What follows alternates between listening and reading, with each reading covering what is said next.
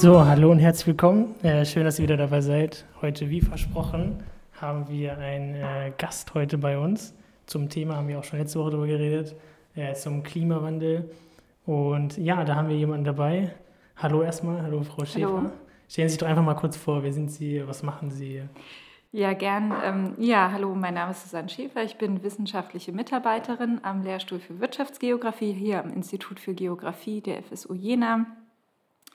Ich bin seit 2015 in Jena und hatte davor verschiedene andere wissenschaftliche Stationen. Ich war in Bayreuth, ich war auch eine Zeit lang in Slowenien und Korea, bin also ein bisschen rumgekommen und seit 2015 hier ähm, an diesem Institut und beschäftige mich unter anderem mit Fragen zu Klimawandelanpassung, ähm, aber auch andere Forschungsthemen sind relevant. Aber Klimawandel ist ein ganz wichtiger Baustein in meiner Forschung. War das schon immer so Ihr Wunsch, also auch Ihr Ziel schon früher oder was war so der mm, Plan? Es war so, dass ich von 2009 bis 2015 habe ich promoviert und da ging es um Klimawandelanpassung in Südkorea. Und wenn man über sechs Jahre sich sehr intensiv mit einem Thema beschäftigt, dann tritt so eine gewisse Sättigung oder auch gewisses ähm, Gefühl, so ich habe jetzt alles zu dem Thema gesagt und getan, was, was geht. Und nach 2015 habe ich gesagt, okay, Klimawandelforschung ist passé, das mache ich jetzt nicht weiter. Und auch in der Wissenschaft ist es so, dass man häufig dann nach der Promotion auch neue Themen bearbeitet, sowohl, also sich neue Schwerpunkte sucht, sowohl fachlich, also inhaltlich als auch regional. Und ähm, dann habe ich mich mit, mit Unternehmensgründungen beschäftigt, was ja mit Klimawandel erstmal nicht so viel zu tun hat. Und dann ist aber so ein bisschen die Dringlichkeit auch auch wieder stärker geworden. Also es fing an in der Lehre. Wir, also es gibt so Studienforschungsprojekte, wo wir auch die Studierenden fragen, zu welchen Themen würden sie gerne arbeiten, was würden sie gerne in ihren Abschlussarbeiten thematisieren. Und dann kam häufig auch ähm, ja, das Thema Klimawandel hoch. Und da ja, hat mich das irgendwie so wieder eingeholt. Und seit, seit ungefähr zwei Jahren beschäftige ich mich wieder damit. Wie macht man das eigentlich jetzt? Also ich bin ja hier in Thüringen, in Jena. Hm. Ähm, weiß nicht, wenn ich so erstmal an Klimawandel denke, dann denke ich so, okay, Polkappen irgendwie oder hm. äh, weit entfernt ist das. Aber wie erforscht man denn hier in Thüringen lokal äh, Klimaveränderung? Hm. Also wie macht man das? Naja, man muss ganz, also ein paar Unterscheidungen muss man machen. Ähm, also eine wichtige Unterscheidung ist, ähm, schaut, schaut man sich so eine naturwissenschaftliche Sicht des Klimawandels an oder guckt man sich eher politische Systeme, individuelle Handlungen, Wahrnehmungen an?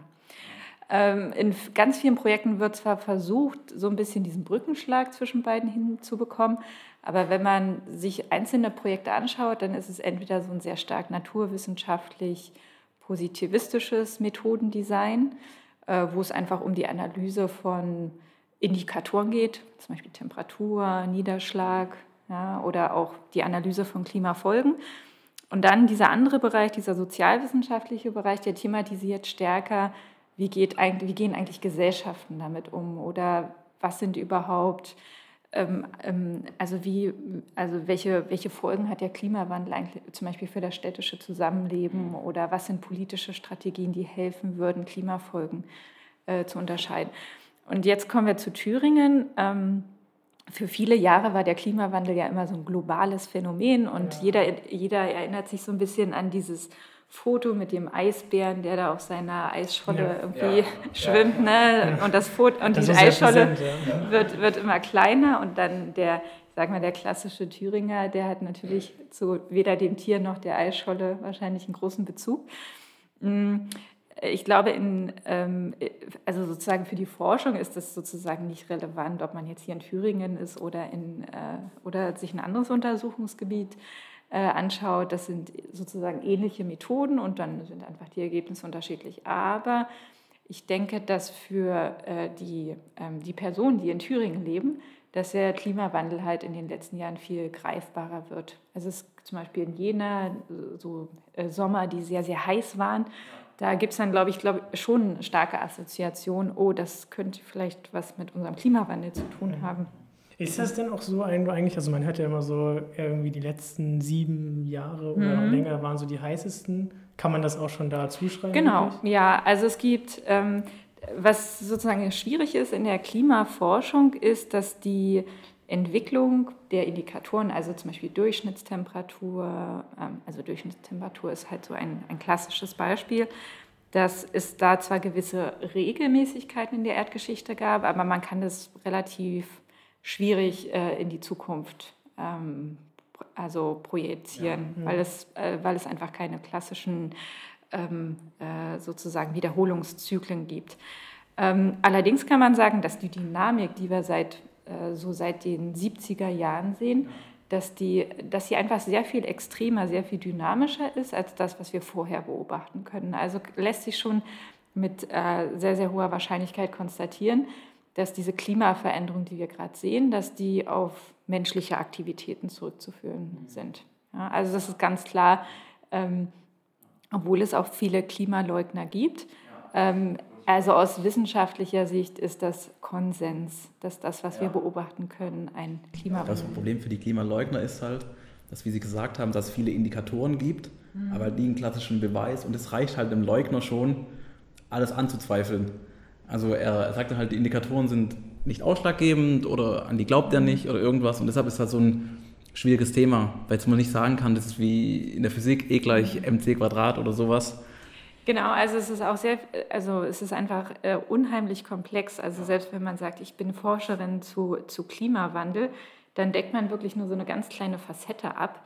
Ähm, und auch selbst ich ähm, bin jetzt nicht eine Expertin für alle Klimawandelfragen.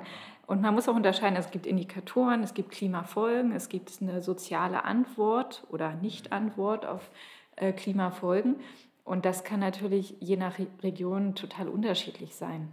Ja, also äh, deshalb ist, ist es sicherlich einfach für Klimaskeptiker, sich so einen Baustein rein, äh, rauszusuchen, wo man sagt, ja gut, der, der ist vielleicht, ähm, äh, der passt irgendwie nicht so ganz ins Bild, aber das große, das große System ist eigentlich äh, in sich sehr, sehr klar in der Aussage. Ja. Ist da vielleicht auch so die, die Wirtschaftskommunikation so ein bisschen äh, das Problem? Also dass man quasi immer noch nicht so richtig das drauf hat, dass äh, die, mm, äh, jetzt nicht Wissenschaft, Wirtschaft, Wissenschaft, mm. genau, Wissenschaftskommunikation, dass halt die Forscherinnen da mm. gut das kommunizieren können. Ist das auch ein Problem noch? Nein, also Sie, Sie sprechen einen wichtigen Punkt an, denn ähm, Klimawandelforschung bedeutet häufig, dass man mit Wahrscheinlichkeiten arbeitet. Ja. Also auch wenn Sie sich Szenarien anschauen, dann gibt es nicht ein Szenario, äh, Szenarium, sondern also je nach, äh, je nach Tabelle haben sie drei, 20, also das kann man sozusagen beliebig erweitern.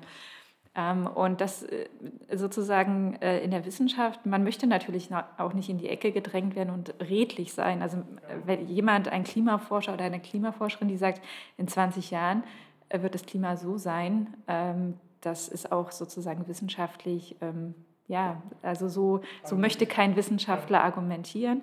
Und äh, das ist auch äh, sozusagen sehr, sehr schnell angreifbar. Trotzdem, denke ich, gibt es so eine wissenschaftliche Verantwortung und das, äh, das haben auch viele Wissenschaftlerinnen und Wissenschaftler untersucht, zu sagen, es ist sehr dringlich und mit einer Wahrscheinlichkeit von über 80 Prozent oder irgendeinen anderen hohen Wert wird das und das passieren. Ähm, aber äh, man muss auch dazu sagen, äh, Wissenschaftlerinnen und Wissenschaftler sind manchmal keine Expertinnen und Experten da drin mit politischen Entscheidungsträgern äh, dahingehend zu reden, was aus diesen Ergebnissen, äh, pass, äh, was, was äh, aus diesen Ergebnissen äh, sozusagen folgern sollte. Und das ist, äh, das ist sozusagen auch so ein schwieriger Punkt, weil ja die Wissenschaft nicht Politik machen sollte. Also dafür ist sie nicht gewählt, sondern sie soll ähm, zuarbeiten, Wissenszuarbeiten liefern.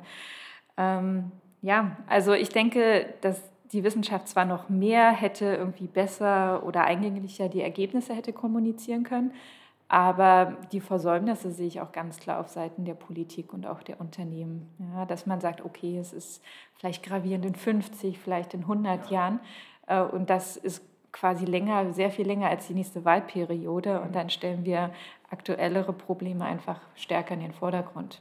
Sie hatten jetzt äh, angesprochen, ähm, dass Wissenschaft natürlich nicht Politik machen sollte. Mhm. Aber wenn Sie denn, wenn Sie denn selbst zum Beispiel ähm, eine gewisse Macht hätten oder eine gewisse ähm, Entscheidungskraft, mhm.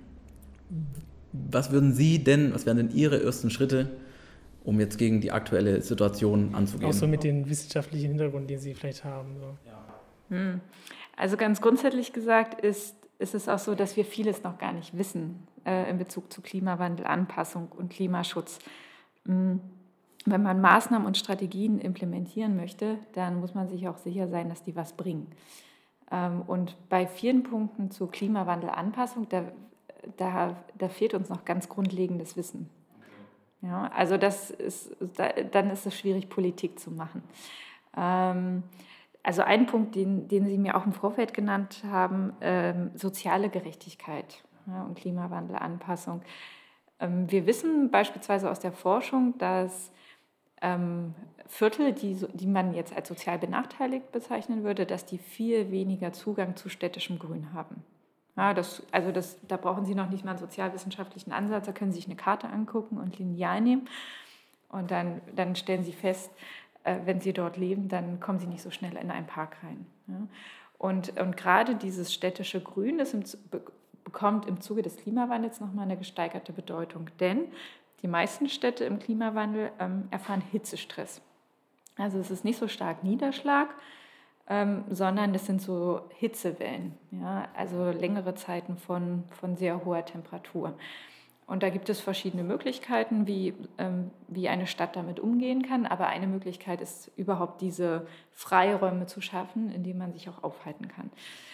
Und ähm, genau, also das ist sozusagen nur ein Beispiel dafür, dass es ähm, dass, dass erstmal auch Forschung getan werden muss, um zu fundierten Entscheidungen zu kommen. Ja, und ähm, auch hier in der Stadt Jena, ähm, ich weiß nicht, ob Sie das wissen, aber die Stadt Jena ist einer mit der Vorreiterstädte, wenn es um Klimaschutz und Klimaanpassung geht. Und da, da laufen auch einige Projekte, aber auch all diese Projekte sind begleitet davon, dass man vorher erstmal eine, eine wissenschaftliche Analyse macht, wie ist der Status quo und wie wird sich das Klima voraussichtlich verändern und wie können wir es anpassen. Ja, die Frage ist, also die Frage ist, wie kann man, äh, wie kann man Klimaschutz betreiben? Und ich denke, das müsste auf verschiedenen Ebenen, Ebenen ansetzen. Also man müsste beispielsweise Unternehmen verpflichten, ähm, äh, klimaschonender zu agieren, aber auch die einzelnen Bürger. Und das geht meiner Ansicht nach nur, wenn wir unseren Lebensstil ändern, also hinsichtlich der Mobilität und auch hinsichtlich des Konsums. Mm. Und da, ähm, also da kommt dann sozusagen die Wirtschaftsgeografin äh, in mir durch. Äh, das geht sozusagen, also zum Beispiel Mobilität, man könnte sozusagen klimafreundlicheren, äh, ähm, äh, klimafreundliche Mobilität stärker fördern. Ja, also ich bin beispielsweise begeisterte Radfahrerin und mich stört der Stau hier in Jena. Mhm. Also wenn ich mir was wünschen würde, würde ich einfach die Jena Innenstadt äh, autofrei ja. gestalten. Jedes Mal um vier kommt man eigentlich nicht in die Stadt rein, so jeden Tag fast. Na, Oder es, man, es, dauert sehr lange. es verschafft auch ein gewisses Gefühl der Befriedigung, ja. wenn man mit dem Fahrrad an den ganzen Staus vorbeifährt. Ja. Aber also so gefühlt jedes zweite Mal steht auch irgendein Auto auf dem, ähm, auf dem, auf dem Radweg, äh, was man dann irgendwie umfahren muss. Und der zweite Punkt ist auch Konsum. Ähm, also ähm, und die Frage ist, ob diese, dieses, diesen Fokus auf Wachstum und, äh, und das, was wir was wir uns kaufen, was wir verbrauchen, ob das sozusagen in dieser Frequenz noch weiter äh, nötig ist. Ja, also und es gibt dann natürlich verschiedene Maßnahmen. Man könnte Sachen teurer machen, man könnte auch Sachen verbieten. Ähm, ich habe mir dazu jetzt im Speziellen noch keine Gedanken gemacht, aber letztendlich denke ich nicht, dass es über so eine freiwillige Verpflichtung gehen kann. Ja, also dass wir sehen, dass es nicht funktioniert, also muss es irgendwelche Maßnahmen von Seiten der Politik geben. Ja, weil das wäre jetzt meine nächste Frage gewesen, weil man oft hört ähm, aus vielen verschiedenen politischen Lagern, ähm, dass man doch das Ganze auf Freiwilligkeit beruhen lassen sollte. Also will Sie sagen, dass Sie nicht denken, dass Freiwilligkeit ja, darüber, reicht. Da reden wir ja seit 10, 15 ja, Jahren drüber.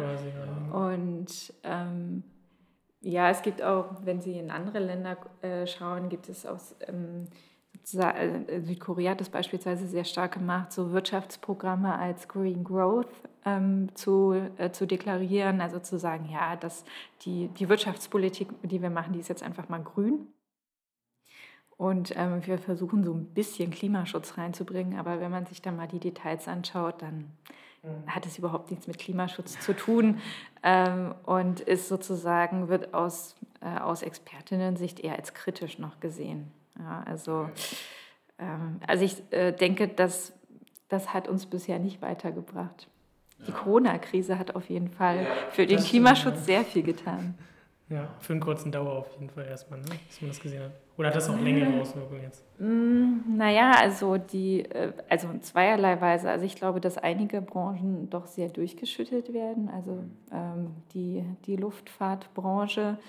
Ähm, also die Frage ist, ob wir ähm, sozusagen wie in, äh, wie in fünf Jahren sozusagen noch das Angebot aussieht, weil doch einige Unternehmen sehr starke Verluste jetzt erlitten haben. Und ähm, ich, Sie werden es ja auch in der universitären Lehre merken, es gibt so ein Umdenken hin zu digitaler Kommunikation.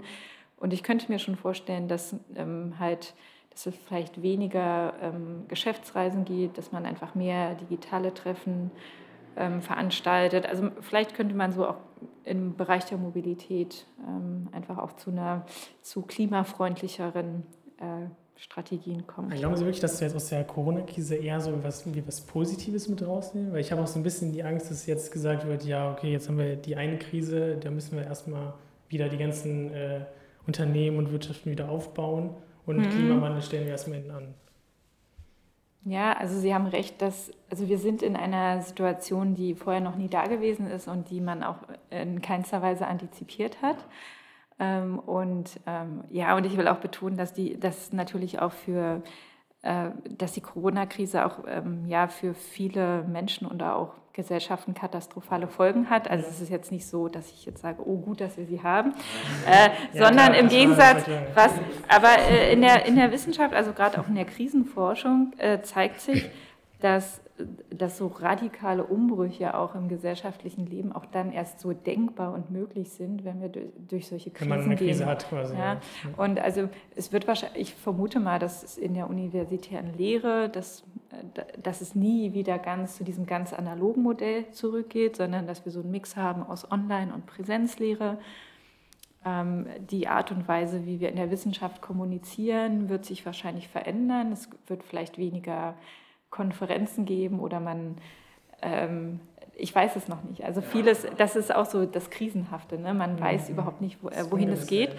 Mm, aber auch nochmal zu Ihnen, ich glaube schon, also die, ähm, die Maßnahmen äh, bislang, also zum Beispiel die Automobilindustrie wurde jetzt nicht speziell durch die Bundesregierung gefördert, äh, was denke ich auch ein starkes Signal war, weil ja immer gesagt wird, ja, das Rückgrat und ja. ähm, dafür steht Deutschland und Exporte und so weiter und so fort. Also das war irgendwie auch schon ein starkes Signal, denke ich, äh, auch der, ähm, der Regierung. Ähm, aber es bleibt wirklich abzuwarten. Also viele Unternehmen in Deutschland sind, sind ja auch in hohem Maße internationalisiert. Ähm, und äh, was wir gerade auch weltweit sehen, also gut, Deutschland durchlebt gerade, glaube ich, eine sehr ähm, sanfte oder auch ähm, äh, nicht, so, nicht so eine starke ähm, Entwicklung gerade. Aber wenn sich andere Länder anschauen, äh, sind wahrscheinlich die wirtschaftlichen ähm, äh, Auswirkungen viel gravierender. Ja. Sie haben ja gerade schon so über Ihre Projekte oder allgemein auch in Thüringen die Projekte gesprochen. Was gibt es denn da so und wie sieht da so der Alltag überhaupt aus? Hier, also was, was macht man gerade? Was gibt es so für. Also der, äh, der Alltag, also meinen Sie äh, in, speziell in Bezug auf Corona oder? Nee, nee, äh, okay, auf, aufgrund okay. Ihrer Arbeit, also jetzt die Projekte zum, zum Klimawandel, zum Erforschen dessen und. Ja, ja, ich kann. Was also, da so für ähm, Projekte?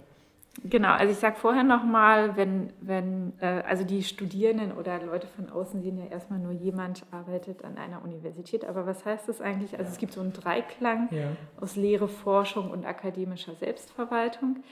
Dieses letzte sperrige Wort klingt so ein bisschen ist einfach nur ein anderer Begriff dafür, dass man in Gremien sitzt und zuhört, wie sich Leute über zum Beispiel Budgets unterhalten und dann mal seinen Daumen hebt oder senkt. Das kennen wir ähm, auch, ne, Markus? Ja, Sie, Sie kennen das wahrscheinlich auch. Ähm, und da gibt es das auf verschiedenen Ebenen. Da bin ich auch aktiv im Institutsrat, im Rat der Fakultät und auch bei JSEC. Das ist das neue Schumpeter-Zentrum zur Erforschung des sozialen und wirtschaftlichen Wandels. Und dann habe, bin ich auch in der Lehre eingebunden mit äh, dieses Semester vier Lehrveranstaltungen. Und dann kommt die Forschung noch hinzu. Lehre und Forschung sind auch eng verknüpft, weil wir natürlich auch versuchen, unsere aktuellen Forschungsthemen auch in der Lehre unterzubringen. Also das merken Sie bei Vorlesungen, Aber auch bei Forschungsprojekten, dann wählen wir häufig Themen, die zu den Schwerpunkten des Lehrstuhls passen. Und meine eigenen Schwerpunkte sind, ich habe jetzt drei insgesamt. Also es ist einmal Klimawandel, äh, Anpassung und Nachhaltigkeit. Dann befasse ich mich auch mit Unternehmensgründungen und Migration.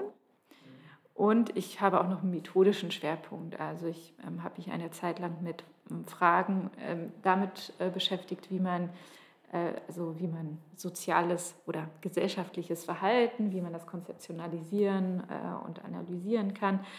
Und ähm, ein Punkt, den ich auch gerade ganz spannend finde, ist, wie man qualitative und quantitative Daten zusammenbringen kann. Also in der, in der Forschung beobachten Sie oder versucht man verschiedene Phänomene zu analysieren.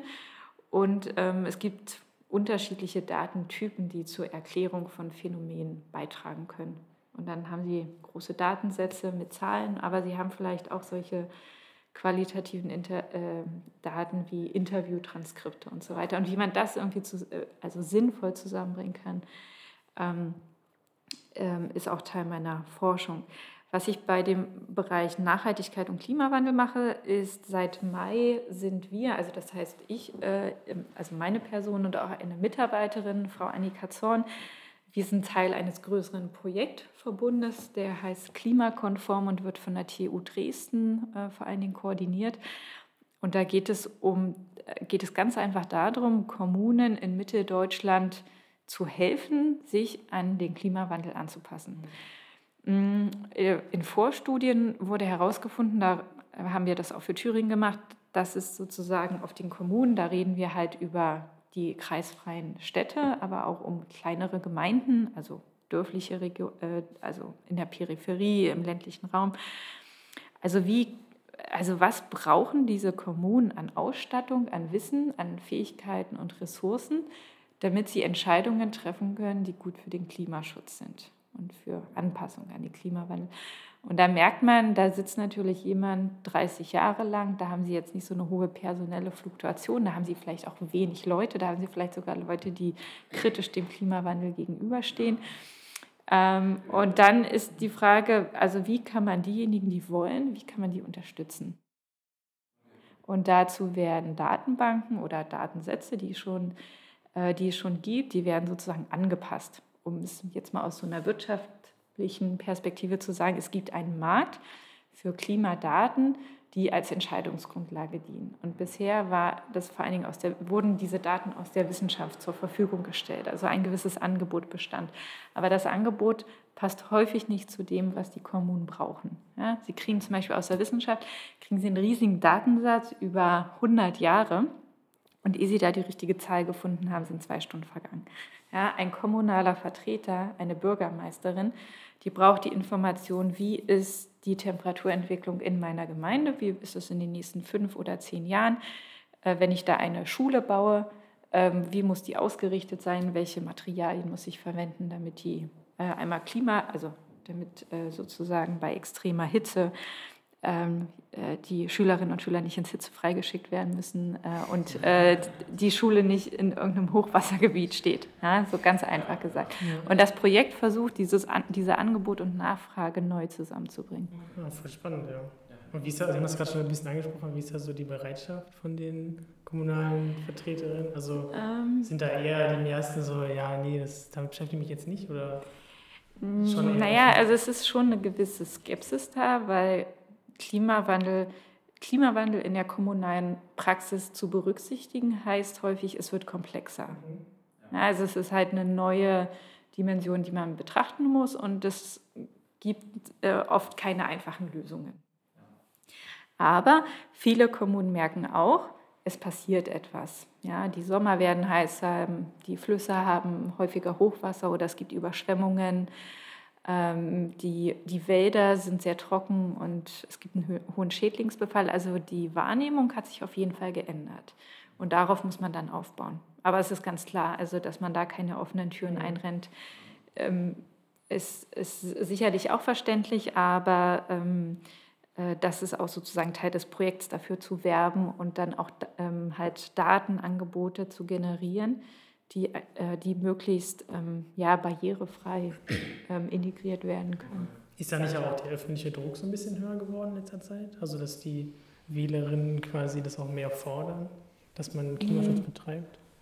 Ja, ich denke schon. Also das merken Sie ja auch, dass ja. gewisse Parteien da einen stärkeren Zulauf erfahren und ähm, gerade auch in Städten, wo sie einen hohen Anteil von Akademikerinnen und Akademikern haben. Ja, also da, die, der Aufschwung der Grünen Partei ist auf jeden Fall auch ein Sinnbild dafür. Aber wenn Sie, ähm, ich sag mal, irgendwo im ländlichen Raum hier in Thüringen sind, ja, dann ist vielleicht, sagen die ja, Klimawandel schön und gut, aber der Arzt schließt seine Praxis, der Tante Emma Laden macht zu, hier gibt es keine Jobs, die ganzen jungen Leute gehen weg. Und ähm, dann haben sie auch noch ähm, äh, eine Reihe von anderen gesellschaftlichen Herausforderungen und dann ist vielleicht klar, dass Klimawandel nicht ganz oben auf der Agenda steht. Ja, ich habe auch oft das Gefühl, dass Klimawandel für viele eher als Luxusproblem gilt. Also wenn es einem eh schon gut geht und man wenig Probleme hat, dann denkt man über Klimawandel nach. Und ich glaube, genau das muss, muss man aus den Köpfen rausbekommen bei den Leuten und auch vielleicht in anderen Ländern und anderen. Genau, also die Beschäftigung mit Klimawandel erfordert auf jeden Fall eine gewisse Auseinandersetzung, auch mit Zahlen, Themen. Ähm, und ja, also das geht schon in die richtige Richtung, äh, dass das zumindest ähm, ja, dass wenn ein gewisses Niveau, Wohlstandsniveau erreicht ist, ja, dass das sicherlich eingänglich ist. Auf der anderen Seite gibt es sicherlich auch genügend Beispiel, äh, Beispiele, ähm, die, die das widerlegen könnten. Ja. Also es hat sicherlich was mit dem Bildungshintergrund zu tun. Man hört ja auch immer oft so dieses Argument, dass äh, jetzt Deutschland irgendwie nur einen ganz kleinen Anteil überhaupt hat an der, an der globalen Erwärmung und dass dann lokale äh, Bereiche, also Thüringen, irgendwie noch weniger Anteil überhaupt hat. Und dann sagen ja oft viele so, ja, das bringt ja eh nichts, wenn wir irgendwas machen. Also was sind denn so hm. Maßnahmen, die äh, auch auf lokaler Ebene oder auf kommunaler Ebene einen Einfluss haben können? Also was, was kann man da machen, ganz konkret? Mm, na, das hatte ich, glaube ich, schon ein bisschen angesprochen. Also der Einzelne kann einfach sein Verhalten überdenken hinsichtlich Konsum und Mobilität. Hm, da könnte man jetzt argumentieren, ja, das ist auch so gering und ob ich jetzt das eine Mal in Urlaub fahre oder nicht, dann das macht jetzt den Braten auch nicht fett. Und das ist sicherlich auch richtig, aber wenn alle so denken, dann, äh, dann ist es in der Summe dann doch äh, gravierend.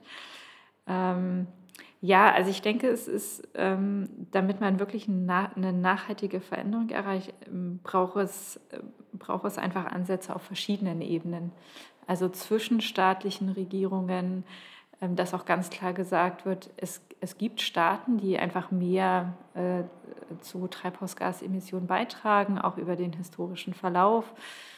Ähm, es gibt Staaten, die sich mehr engagieren ähm, und so weiter. Aber das letztendlich haben wir nur eine Welt. Und das bedeutet auch einfach, ähm, dass man da an einem Strang ziehen muss. Ähm, und äh, natürlich müssen auch so Gerechtigkeitsaspekte mit inkludiert werden, aber es ist eine gemeinschaftliche Aufgabe.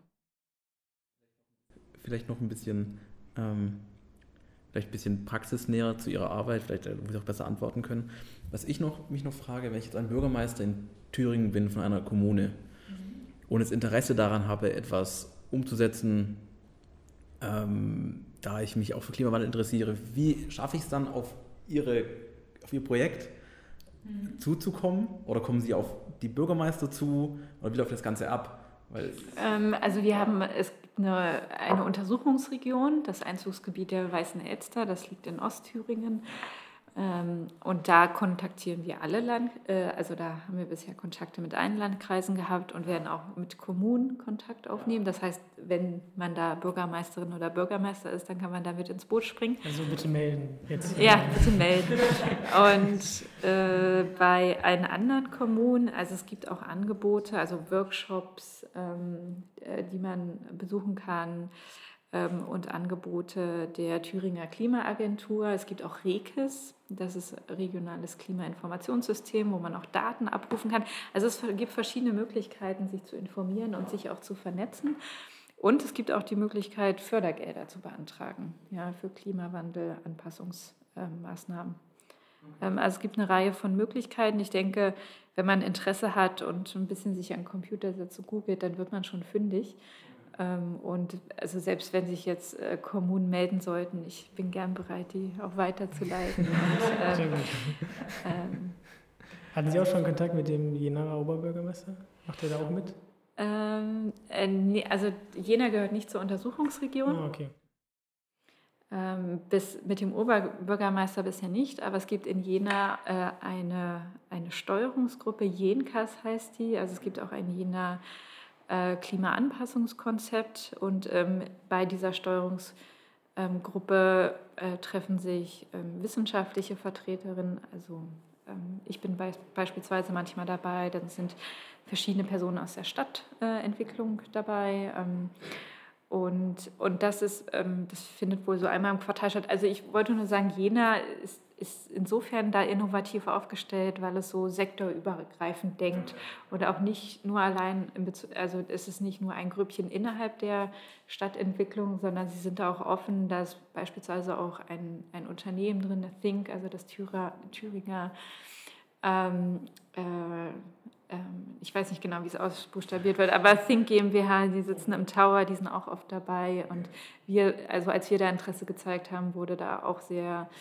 ähm, wurden wir da auch sehr offen empfangen. Und ähm, da, also es zeigt sich schon, dass da die Stadt Jena ähm, auf jeden Fall äh, da Ressourcen bereitstellt und äh, diesbezüglich tätig wird. Okay. Ähm, vielleicht wissen Sie das ja. Ähm, was waren denn zum Beispiel Anpassungen, die Stadt Jena in den letzten 10, 15, 20, sind Sie noch nicht so lange in Jena? Aber vielleicht, äh, vielleicht, äh, vielleicht wissen Sie irgendwas in die Richtung, was die Stadt Jena in den letzten 10, 15, 20 Jahre gemacht hat. Ja, ja also es gibt, äh, ich habe dazu auch nochmal recherchiert, also in Jena gibt es dieses Green Urban Labs, das ist ein Projekt, und die Überlegung ist, also Jena ist vor allen Dingen durch, durch Hitze, extreme äh, Hitzeereignisse in, in den Sommermonaten betroffen. Und da ging es darum, eine langfristige Grünflächenentwicklungsstrategie äh, zu entwickeln. Also man hat sich das ganze Stadtgebiet angeschaut und hat geguckt, wo sind eigentlich Grünflächen und wo hat man sehr viel versiegelte Flächen. Ähm, und äh, dann hat man äh, Klimadaten ausgewertet, GIS-Analysen sowie auch äh, Multikriterienanalysen. Also man hat sich, glaube ich, auch sozioökonomische Indikatoren angeschaut und hat dann einfach äh, überlegt, wo könnte man so grüne Klimainseln, grüne Klimaoasen äh, schaffen. Und ich habe jetzt kein konkretes Beispiel, aber in Jena, Jena Zwetzen, also da bin ich auch wohnhaft, deswegen weiß ich, dass äh, da, da äh, werden beispielsweise Flächen ausgewiesen äh, für diese grünen, äh, grünen Inseln ähm, und die werden jetzt sukzessive gebaut.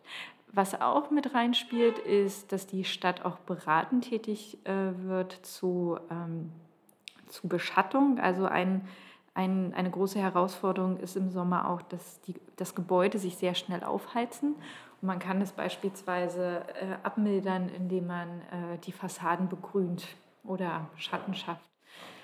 Und da hatte auch die Stadt Jena meines Wissens äh, schon Analysen durchgeführt, welche Baumarten zu pflanzen sind, die dürreresistenter sind. Mhm. Ja, also es ist gut, das ist dann trotzdem ein Ahorn oder äh, irgendwie der Baum XY, aber es ist irgendwie eine Unterart und der braucht dann im Sommer weniger Wasser, das heißt, der Baum stirbt nicht so schnell. Sie, Sie lachen jetzt, das sind so kleinere Maßnahmen, aber wenn man die dann zusammennimmt, ist es für die Stadt, äh, die, die äh, Stadt spart Kosten und es erhöht einfach die Lebensqualität. Mhm. Wissen Sie eigentlich was so, also, oder gibt es da überhaupt Statistiken zu, wie die äh, Treibhausgasbilanz jetzt zum Beispiel von China ist oder von Thüringen? Wissen Sie das?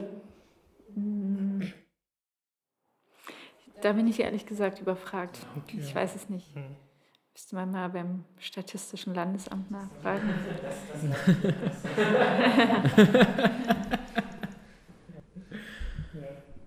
okay. Ja, also es ist super spannend. Ja, finde ich auch. Ähm, vielleicht noch eine Sache. Ähm, auch, auch in Bezug auf, äh, ähm, auf Jena oder in Bezug auf andere Großstädte, ich denke, Sie haben auch schon, Sie haben ja gesagt, Bayreuth, glaube ich, haben Sie auch ja, schon gewohnt. Ja, Bayreuth ist jetzt keine Großstadt, aber Berlin. Ja. ja. Okay, okay.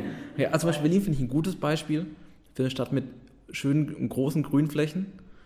Ähm, aber zum Beispiel, wenn ich mir jetzt Jena anschaue, finde ich, dass da schon viel versäumt wurde in der Vergangenheit. Also wenn ich mir das innere Stadtbild, den Stadtkern von Jena anschaue oder auch von anderen größeren Städten, ähm, wurde halt viel versäumt, was Grünflächen angeht. Und wie kann man sowas dann wieder umkehren? Also nicht so, dass man jetzt sagt, ja, wir reißen jetzt, also für Zuhörer, die nicht aus Jena kommen, wir haben hier ein sehr schönes Hochhaus in Jena kann ich sagen, wir reißen das ab und machen da jetzt einen ja, kleinen Park Also ganz kurz zur Erklärung, wenn man sich, äh, also wenn man Stadtentwicklung ähm, verstehen will, dann muss man sich so städteplanerische Leitbilder anschauen. Und die, die ändern sich natürlich über die Zeit. Jetzt haben wir ähm, vielleicht Stadtentwicklungsbilder, die sehr viel stärker ökologisch sind und auf Lebensqualität bedacht. Ähm, in den 70er Jahren war das häufig so die autozentrierte Stadt. Plötzlich wollten alle Leute ins, äh, in die Stadt mit dem Auto fahren oder es ging um ähm, äh, Shopping, Entwicklung und so weiter. Also es gab einfach immer unterschiedliche Phasen und die Städte, wie sie heute aussehen, sind natürlich auch Ausdruck äh, solcher städteplanerischen, äh, städteplanerischen Leitbilder. Ähm, und man, es ist klar, man kann jetzt nicht irgendwie mit der Axt kommen oder mit dem Bagger und das, was einem heute nicht mehr gefällt, einfach ähm, ähm, äh, wegmachen. Äh, da, wo es Möglichkeiten gibt, ist da, wo es halt, äh, wo halt quasi die Stadt oder auch ähm, private Akteure wieder aktiv werden. Mhm. Also wo einfach Flächen neu gestaltet werden. Das ist jetzt zum Beispiel der Eichsplatz oder der, der, der Inselsplatz. Ähm, das, also es sind ja be beides äh, jetzt keine besonders ähm, ja, also das, das waren ja vorher Brach, also Brachflächen, Parkplätze. Ähm, und da, ich weiß jetzt nicht genau, wie die genauen Pläne aussehen, aber ich vermute mal, dass, so, dass Fragen von Nachhaltigkeit und Ökologie da auf jeden Fall eine gewisse Rolle gespielt haben. Also ist, ist für sowas auf jeden Fall die Kombination aus kommunaler, staatlicher Arbeit und Privatpersonen mhm. entscheidend. Also es kann nicht sein, dass eine Partei alles sozusagen alles trägt, sondern nur. Genau, und das ist also, äh, Politik ist ja auch mal das, äh, oder sollte das Ergebnis von äh, äh, eines, eines Volkswillens sein. Ja. Ähm, und äh, und durch, durch Wahlen kann, natürlich auch, kann man natürlich auch seinen, äh, seinen Wünschen da Ausdruck verleihen. Oder es gibt ja auch gewisse partizipative Elemente, wo man auch Ideen einbringen kann. Also. Vielleicht nochmal so als, als Überblick, was, also was würde passieren mit, mit uns, mit Deutschland oder auch mit Thüringen allgemein, wenn jetzt die Erderwärmung so weitergehen würde aus wissenschaftlicher Sicht und sich dann nicht groß was verändert? Was kommt dann auf uns zu? So als also äh, so jetzt mal in, in, in, drei, in drei Sätzen. Ähm, das ist, ähm, also man kann sagen, es gibt beim Klimawandel gibt äh, diese zwei Aspekte. Einmal diesen graduellen Klimawandel, der ist nicht so schlimm. Ähm, gerade für eine Gesellschaft, die sehr wissens- äh, und hochtechnologisiert ist. Also wenn Sie äh, jeden, jedes Jahr einen gewissen Anteil von mehr Temperatur haben, dann werden plötzlich ähm, Häuser gebaut, die besser gedämmt sind ähm, oder anders aussehen oder irgendwann haben wir vielleicht Klimaanlagen. Das ist okay. Ja? Aber problematischer wird es da, wo wir über extreme Wetterereignisse sprechen. Also stark Regen, Überschwemmungen ähm, und auch Hitzebelastungen. Ja, und das führt letztendlich ähm, zu einer, ähm, ist nachgewiesen zu einer höheren Mortalität. Also um es jetzt ganz klar zu sagen, es ist ähm, sozusagen Risiko für Leib und Leben. Ähm, und ähm, die äh, und, da, und natürlich auch bei anderen Extremwetterereignissen äh, besteht einfach auch Menschenleben auf dem Spiel. Und natürlich kann man sich auch selber, man hat auch selber natürlich auch die Möglichkeit, sich zu schützen und auch sich sozusagen informiert in solche Situationen zu begeben. Aber es ist doch letztendlich ähm, ja, etwas, was, ähm, ja, was, dem man begegnen kann. Ja, also man, man, wir sind da nicht ahnungslos, sondern wir haben die Informationen, wir haben Daten, wir haben auch die Ressourcen in Deutschland, um uns darauf vorzubereiten. Und das ist, denke ich, dann auch die Aufgabe des Staates. Okay, das hört sich ja jetzt eigentlich gar nicht so schlimm an. Irgendwie. Hm, also die Frage ist, oder es ist relativ schwierig, das, ähm, das genau zu benennen, weil sie natürlich auch noch andere, sie haben natürlich auch andere Entwicklungen. Also die Welt in 50, 100 Jahren sieht jetzt nicht aus wie die Welt jetzt und sie ist heißer, sondern wir werden vielleicht auch, mm, unser Wirtschaftssystem wird, also vielleicht gibt es gewisse Branchen gar nicht mehr, es gibt neue Innovationen, vielleicht fahren wir unsere Autos gar nicht mehr. Ähm, äh, die Art zu arbeiten wird sich vielleicht grundlegend geändert hat. Und damit ist es ein System mit so vielen Unbekannten, dass man ähm, ja, das, das schwer terminieren kann. Okay. Also, fand ich jetzt einen sehr spannenden Abschluss. Ja. Ja. Also wir müssen auf jeden Fall was tun. Also man muss, also man muss was tun, aber man weiß auch noch nicht, wie es in 50 Jahren aussieht. Genau, also, also wir werden ja hoffentlich ja. alle drei noch lange genug leben, um das ja. zu erleben. Aber äh, ja, okay. Äh, sehr spannend. Ja, ähm, ja vielen, vielen Dank. Vielen Dank für die, für die spannenden Einblicke. Ich glaube, wir, ich uns beiden wurden heute Perspektiven eröffnet, die wir jetzt bisher noch nicht hatten. Und ich glaube, das ist auch der Ziel und es soll auch das Ziel, das Ziel für unsere Zuschauer sein, Zuhörer, Zuschauer noch nicht, äh, Zuhörer, dass sie etwas mitbekommen. Und ich glaube, das war auf jeden Fall gegeben heute. Genau, fand ich auch, fand ich sehr gut. Vielen, vielen Dank nochmal, dass Sie sich Zeit genommen haben. Ja, sehr gerne.